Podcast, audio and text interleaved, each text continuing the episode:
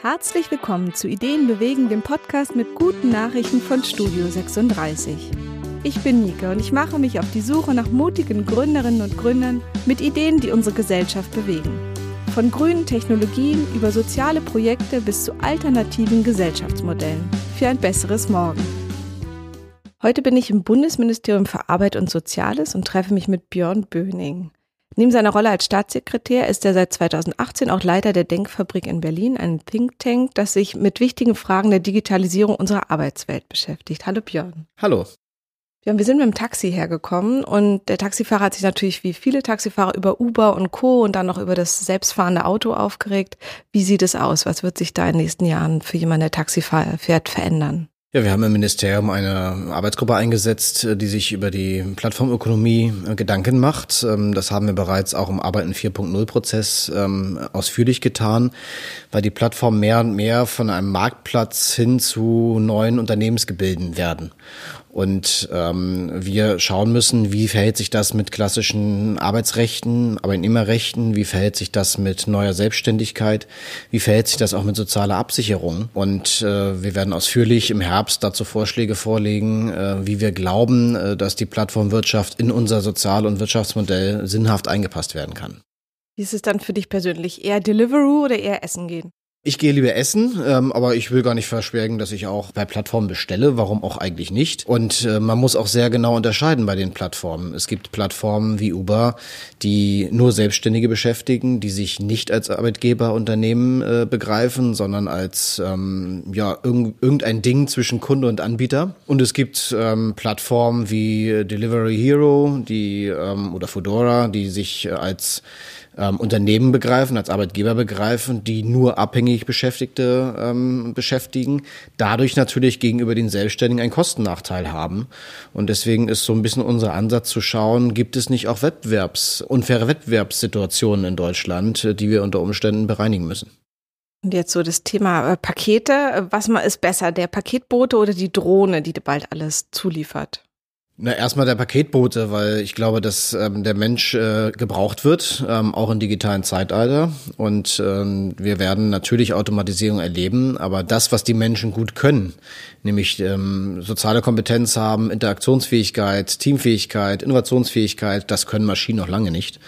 Und ähm, deswegen glaube ich, ähm, ist es richtig, dass es weiter Paketboten gibt, aber wir müssen uns auch über diesen Bereich Gedanken machen. Es wird wahrscheinlich so sein, dass wir soziale Missverhältnisse, die da sind, ähm, äh, beseitigen müssten. Wir haben ja vorgelegt ein Gesetz zur Nachunternehmerhaftung in diesem Bereich, dass Selbstständige nicht einfach ausgebeutet werden im Paketlieferungsbereich. Und zweitens müssen wir auch überlegen, ist es eigentlich äh, sinnvoll, dass ähm, äh, zu jeder Haustür geliefert wird? Den Verkehr in den Städten, den kennen wir ähm, muss, ähm, müssen drei, vier, fünf verschiedene Transportfahrer in die Kieze reinfahren. Das sind schon auch Stadtentwicklungsfragen, die mit einer Rolle spielen. Dann haben wir gerade den Film Her gesehen, ähm, wo ja auch eine Stimme einleitet und man hat nachher sogar eine Liebesbeziehung zu einem Roboter. In der Pflege wird es auch immer mehr eingesetzt. Wo ist es denn sinnvoll, mit Maschinen vielleicht auch Arbeit, Arbeit entlastend zu machen? Also das Thema Mensch-Maschine-Interaktion ist ein, eines der Schwerpunktthemen auch unserer Denkfabrik im Bundesarbeitsministerium, weil die ähm, sich da natürlich neue Rollen ähm, darstellen, ähm, Rollen darstellen seitens der Maschine. Also was soll die Maschine können und was soll sie machen und wofür setzen wir sie ein? Das macht die Maschine ja auch nicht alles von selbst, sondern sie wird programmiert, sie wird ähm, geschult, gebildet vielleicht in dem Sinne. Und das machen Menschen und äh, wir sollten sie so einsetzen, dass sie dem Menschen auch nützen. Und auf der anderen Seite ähm, bedarf es natürlich neuer Anforderungen an den Arbeitnehmer, an die Arbeitnehmerin selbst, ähm, äh, mit Maschinen umzugehen gehen, das auch zu lernen. Also wir werden dem Weiterbildungsthema einen größeren Stellenwert einräumen müssen. Auf der anderen Seite eben aber auch ähm, äh, die menschlichen Möglichkeiten zu erweitern. Also monotone Tätigkeiten, schwere Tätigkeiten, vielleicht arbeitsunfallträchtige Tätigkeiten zu vermeiden. Und da, wo Menschen besser sind, nämlich ähm, ja, Menschen zu betreuen, ähm, zu interagieren, in Teams zu arbeiten, dort werden wir mehr Tätigkeiten finden müssen. Und das kann Arbeit besser machen. Ist eigentlich komisch, dass dann gerade in Pflege überhaupt über Roboter gesprochen wird. Also so, weil das ja gerade ein Bereich ist, wo man direkt mit Menschen, die ganz hilfebedürftig sind, arbeitet, dass man da überhaupt über Roboter nachdenkt, ist eigentlich Ja und nein, weil äh, im Pflegebereich haben wir ja sehr, sehr unterschiedliche Tätigkeiten. Wir haben ähm, teilweise sehr, sehr ähm, schwere Tätigkeiten, Heben aus Betten, Heben aus Wannen, aus Duschen, die natürlich mit Hilfe von Robotern äh, viel einfacher äh, gemacht werden können, ohne Rückenschmerzen und, äh, und sonstige Verletzungen, die da passieren. Und wir haben natürlich auch Möglichkeiten ähm, der direkten Kommunikation über Grenzen hinweg. Es gibt in Berlin beispielsweise Modellprojekte, dass Menschen in ihrer Wohnung leben und weiter wohnen können können, ähm, weil sie einen direkten Face-to-Face-Ansprechpartner haben, teilweise auch einen Roboter, der ihnen Fragen beantwortet oder der den Einkauf macht oder der äh, den, die Vermittlung zum Arzt übernimmt. Ähm, das können schon auch einfache Tätigkeiten sein, die durch Maschinen auch erledigt werden können.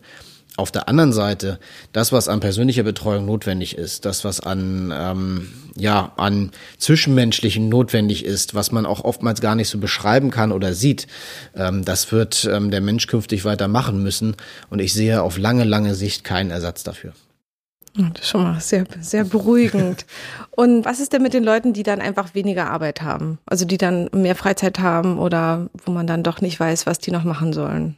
Was können die tun? Also wir sehen, dass ähm, erstmal Automatisierung es immer gegeben hat, dass nichts Neues ist. Ähm, ist gerade eine Studie der Bundesagentur für Arbeit des IAB herausgekommen, die das schon seit den 70er Jahren nachgezeichnet hat, wo es Automatisierungspotenziale gegeben hat. Aber die gute Nachricht auch für die Zukunft ist, ähm, Automatisierung und Neubeschäftigung halten sich immer ungefähr die Waage.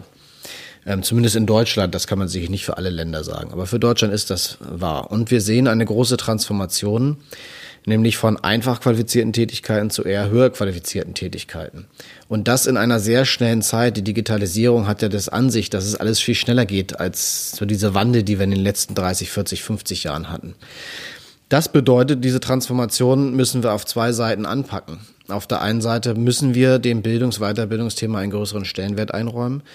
Wir brauchen eine nationale Weiterbildungsstrategie, die wir vorgelegt haben, mit sehr konkreten Umschulungsangeboten, Bildungsteilzeitangeboten, der Finanzierung von Weiterbildung, auch von Weiterbildungsauszeiten, die wir ähm, jetzt auf den Weg bringen äh, werden. Und auf der anderen Seite müssen wir überlegen, was passiert mit den Menschen, die wirklich von Automatisierung ganz konkret betroffen sind. Ich sag mal, die Kassiererin, der Kassierer, ähm, wo IKEA jetzt Modellprojekte auf den Weg bringt, wo es das einfach nicht mehr gibt, die dann innerhalb des Unternehmens in Bereiche ja, ähm, geschickt werden, die jetzt auch vom Ansehen des Unternehmens nicht das größte sind. Ähm, das tut was mit Menschen, das erzeugt Statusverlustängste. Und ähm, wir müssen sie dahingehend beantworten, dass wir Brücken in sichere Häfen, also in andere Jobs, in, in Altersteilzeiten, in vielleicht auch ähm, ähm, berufliche Weiterbildung ähm, möglich machen. Und ähm, das ist ein Thema, was auch innerhalb der Bundesregierung noch sehr heiß diskutiert wird. Ich wohne ja in Kreuzberg in einem mhm. ziemlich wilden und bunten Haus mhm. und klar, um uns rum gentrifiziert sich viel und viele haben sehr gute neue digitale Jobs und trotzdem gibt es auch immer wieder viele, die nicht arbeiten. Also wo ja. ich auch weiß, dass sie wahrscheinlich nie, nie arbeiten werden. Mhm. Was ist denn mit Grundsicherung oder solchen Sachen? Also doch ein bisschen würdigerer Umgang mit denen, die eben dann doch nicht in Arbeit müssen können? Also ich glaube, dass erstmal jeder gebraucht wird. Wir haben die höchste Zahl an Erwerbstätigen in Deutschland ähm, seit Bestehen der Bundesrepublik. Insofern ähm, brauchen wir Fachkräfte, brauchen wir Arbeitskräfte. Und wir wissen auch, wenn wir den Mismatch, den ich gerade beschrieben habe, nicht beseitigen am Arbeitsmarkt, äh, wird es in den nächsten Jahren äh, Wirtschaftswachstumsausfälle von 100 Milliarden pro Jahr äh, durchaus geben können. Und deswegen glaube ich, ja, wir werden ein vielleicht eine äh, Form von neuen Selbstständigkeiten erleben. Wir werden einen Wechsel von Arbeitnehmerstatus in selbstständigen Status und wieder zurück erleben. Das wird normal sein. Der Arbeit, die Arbeit geht uns aber nicht aus. Und ich glaube, dass alle Überlegungen, die da auf ein Grundeinkommen resultieren, immer die Überlegung haben, dass wir Mensch, dass es Menschen gibt, die man nicht mehr braucht. Und äh, das halte ich für eine nicht nur eine normativ schlimme Vorstellung, sondern sie ist auch ökonomisch falsch. Ja, nicht mehr braucht, aber es gibt ja auch wirklich Leute, die nicht, die einfach nicht gerne arbeiten, was ja auch legitim ist, gerade wenn man sieht, wie reich Deutschland ist, dass alles da ist, dass man ja schon auch dann ein paar Leuten ja auch sagen muss, okay, ob ihr jetzt ähm, Hartz IV kriegt oder ob ihr eine Grundsicherung kriegt, die vielleicht ein bisschen weniger reglementiert ist, ist ja gar nicht so weit entfernt eigentlich, oder? Gut, es gibt Leute, die nicht arbeiten wollen, ähm, aber die Frage, die sich eine Gesellschaft stellen muss, muss ich das finanzieren? Und da würde ich sagen, das muss nicht sein. Äh, wenn jemand sich entscheidet, ähm, nicht zu arbeiten, gibt es eine Basissicherung in Deutschland. Das wird auch immer der Fall. Es gibt ein Existenzminimum, äh, das jedem und jeder garantiert ist. Das ist auch in Ordnung. Aber das heißt doch lange nicht, dass ähm, wir Lebensentwürfe finanzieren müssen, auch am besten noch lukrativ finanzieren müssen äh, von Menschen, die gar nicht arbeiten wollen und ähm, einfach nur ihrer Freizeit würden. Jeder kann sich dafür entscheiden, aber ob diejenigen, die arbeiten, und ähm, Steuern zahlen, ob die das finanzieren sollen, da stelle ich mal ein Fragezeichen hinter. Ja, ich denke mal, ich gebe für so viel Quatsch wird Steuern ausgegeben, ob es jetzt der Flughafen ist oder irgendwie neue Autobahnen, dann denke ich mal, mein Nachbar, den finanziere ich auch noch mit. Also ja, stimmt, da wäre ich gar nicht äh, so Wenn man dann unzufrieden ist mit dem, wie die Politik Steuern ausgibt, dann kann man die abwählen. Das ist das Gute in der Demokratie. Ja, das stimmt. Euer Think Tank, mhm. was genau macht ihr denn? Also ich finde es irgendwie eine interessante Sache, dass es praktisch innerhalb von dem Ministeriumskonstrukt noch einen Teil gibt, der sich ein bisschen frischer und ein bisschen ausgegliederter nochmal Gedanken mhm. macht. Was genau passiert denn bei euch?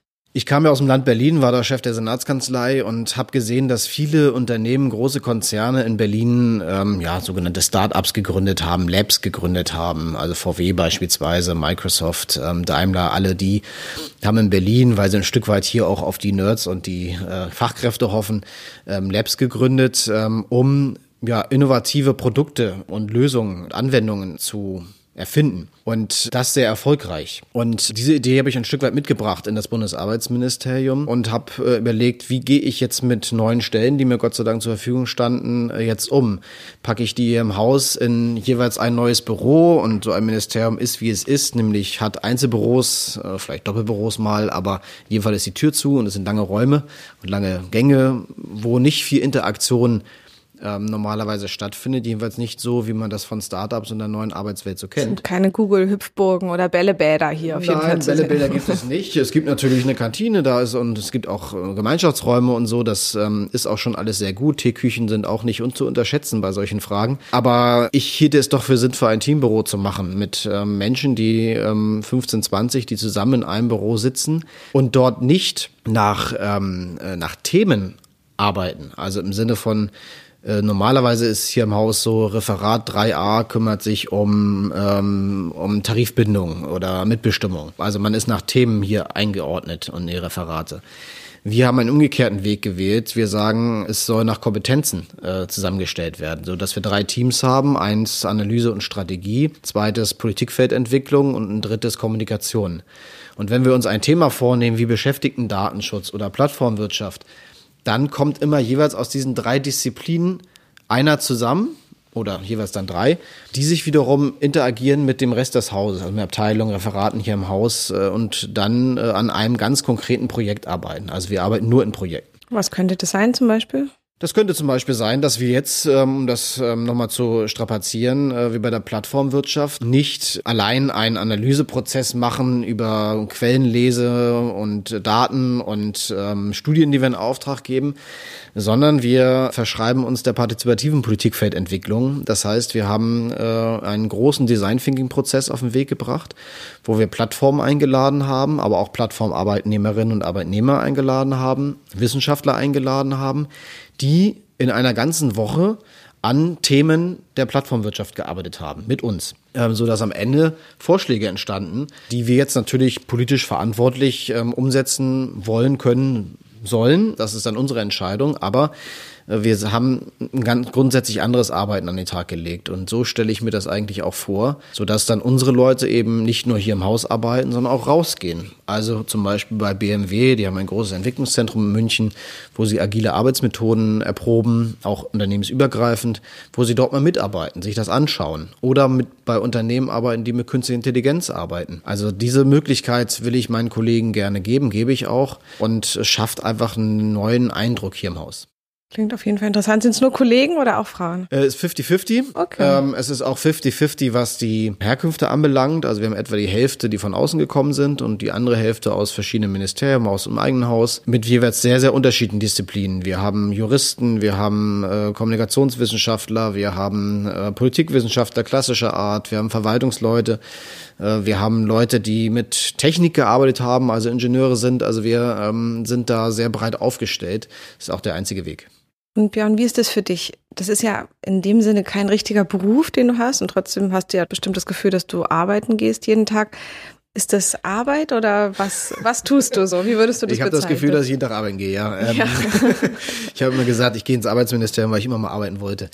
Ähm, was ist das für ein Gefühl? Also ich habe natürlich neben dieser Denkfabrik und den Zukunft der Arbeit-Themen auch ganz klassische Themen wie Arbeitsrecht, Arbeitsschutz, internationales, ähm, äh, also G7, G20, ähm, Vereinte Nationen.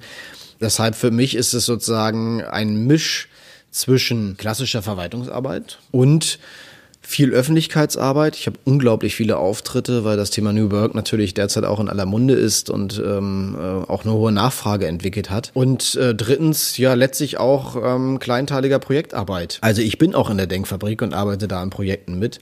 Ich bin jetzt nicht so der, der ähm, Hierarchiehengst vom Dienst, ja, sondern ähm, ich arbeite ganz konkret auch in solchen Prozessen mit. Insofern habe ich mir selbst oder haben wir uns hier im Bundesarbeitsministerium selbst so ein Stück weit auch eine neue Arbeitswelt geschaffen, an der man arbeiten kann. Sophie, spannende Sachen zum Thema Arbeit. Noch eine gute Nachricht mhm. zum Abschluss. Was würdest du sagen für alle, die Angst vor der Zukunft haben? Was könnte einem die Angst nehmen? Die Angst kann uns nehmen, dass wir alle Chancen haben, in Deutschland äh, ganz vorne dabei zu sein. Und äh, zwar nicht nur wirtschaftlich, das ist ja auch immer gut, äh, sondern eben auch gesellschaftlich. Wenn ich mir anschaue, die Digitalisierungsdebatten, wie sie weltweit geführt werden, dann gibt es eine Digitalisierungsdebatte an der, in den USA, die ist Innovation, kostet es was wolle. Und dann gibt es ein chinesisches Modell, das ist sehr ähnlich, nur ohne Demokratie. Und äh, wir haben die große Chance, ähm, dass unser Weg, nämlich der auf Sicherheit auch basiert, der auf ähm, auch sozialer Sicherheit basiert, der auf Datenschutz basiert, der auf ja, Transparenz und Mitbestimmung basiert, dass dieser Weg langfristig erfolgreich ist. Und insofern brauchen wir keine Angst haben. Ich habe eh ganz selten Angst und du hast mir noch ein bisschen genommen. Vielen Dank. Sein. Danke Sag für das Gespräch. Ja. Das war's mal wieder mit einer Episode Ideen bewegen aus unserem Studio 36, der Content-Manufaktur im Herzen von Kreuzberg. Gern können wir auch eure Inhalte als Podcast oder Video kreativ umsetzen. Wir freuen uns drauf und bis zum nächsten Mal.